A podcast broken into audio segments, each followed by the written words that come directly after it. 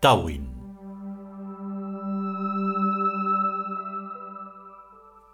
Capítulo decimoquinto. Tercera parte y última.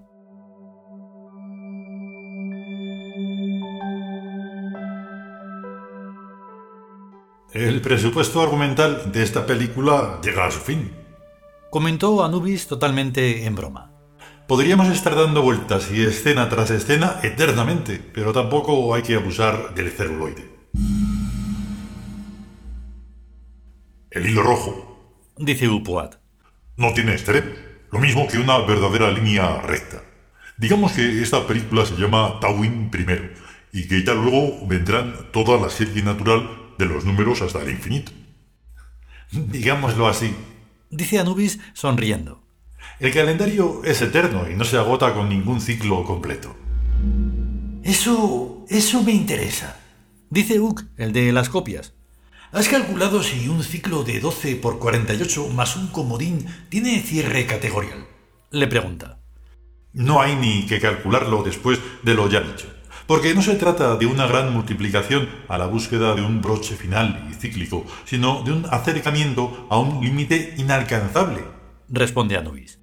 Aquel que reposa en su perfección nunca reposa, se nos aleja suavemente a cada paso. Por las mejillas de Mut rodó una lágrima. Es la ley. Suspiró. Una ley que no tiene piedad de los rezagados en la evolución ascendente y eterna e infinita de la conciencia. El calendario, pues, no puede detenerse ni repetirse. Uk removió con la cucharilla el licuado de tomate de su vaso. Era néctar, pero disfrazado de jugo de tomate. Mientras estemos juntos, Dijo saboreando con deleite la exquisitez del tomate atlántido.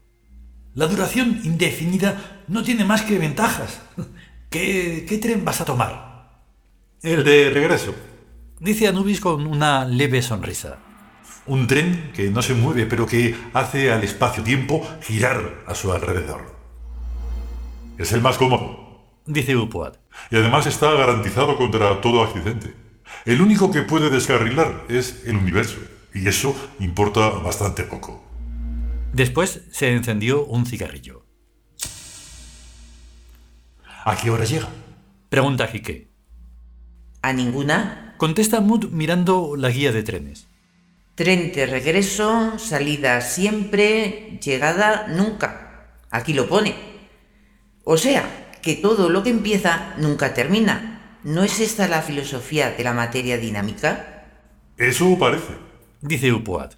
E incluso empezar es un decir, un palabra conveniente como el cero, para iniciar alguna serie.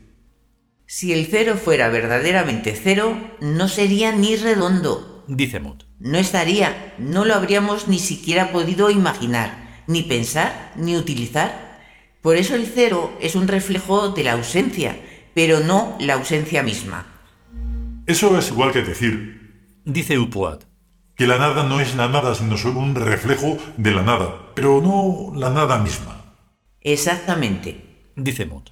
Navegamos por la esencia sin rozarla, seducidos por sus fatuos espejismos, a través de un vacío que nosotros mismos llenamos, y que por tanto de vacío no tiene nada. Curiosa contradicción de términos simétricos. Dice Anubis. Oh, si por lo menos hubiera un centro de simetría, Suspira otra vez Mut. pero tampoco. Centro de simetría es cualquier punto, cualquier cosa, cualquier ser. Y todo gira en torno suyo, obligándole a girar él también en torno a todas partes. No, no nos pongamos tristes. Dice Jique llorando a lágrimas vivas. No, por favor, que no hemos hecho más que empezar la eternidad. o a lo mejor todavía no ha empezado siquiera. ¿Alguien lo sabe? Mira, niño, Dice Mut. la eternidad no empieza nunca, porque si no, no sería eternidad. Es algo que lo mismo está que no está, exactamente lo mismo, y en eso tiene su gracia. Claro, dice el dios de los papiros, Uk.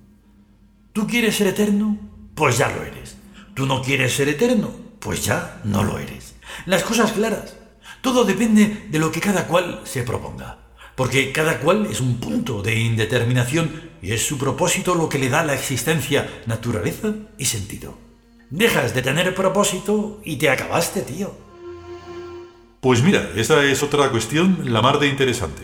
Dice Anubis. ¿Cómo se puede empezar teniendo un propósito y acabar por no tenerlo? La inconstancia, hombre, la inconstancia.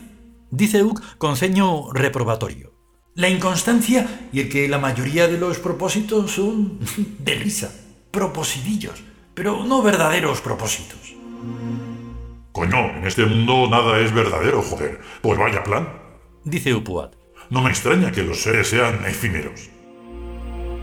La efemeridad, ¿se dice así? Dice Mott. Es una matemática consecuencia de la irrealidad de los seres, simples supuestos de geometría dinámica, vacuos de todo contenido esencial. Y no quiero ponerme tonta. Los seres verdaderos son todos eternos, como los amigos verdaderos, si desaparecen es que no fueron seres nunca.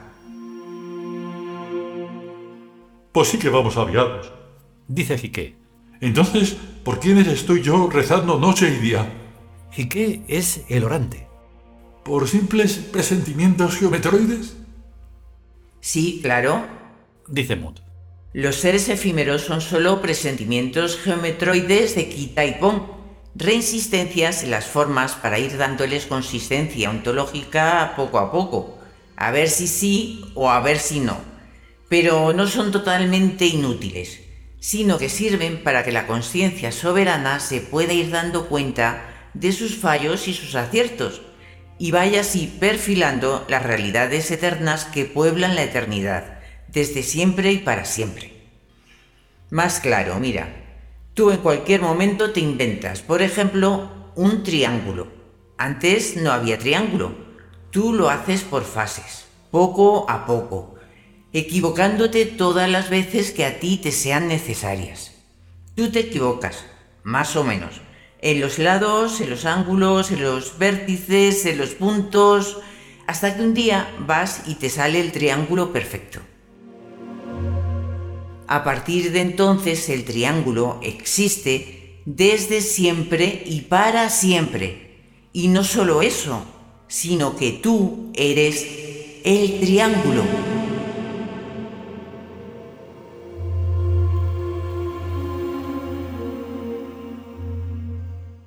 Fin de la primera parte. La segunda ya veremos. Kid Phoenix.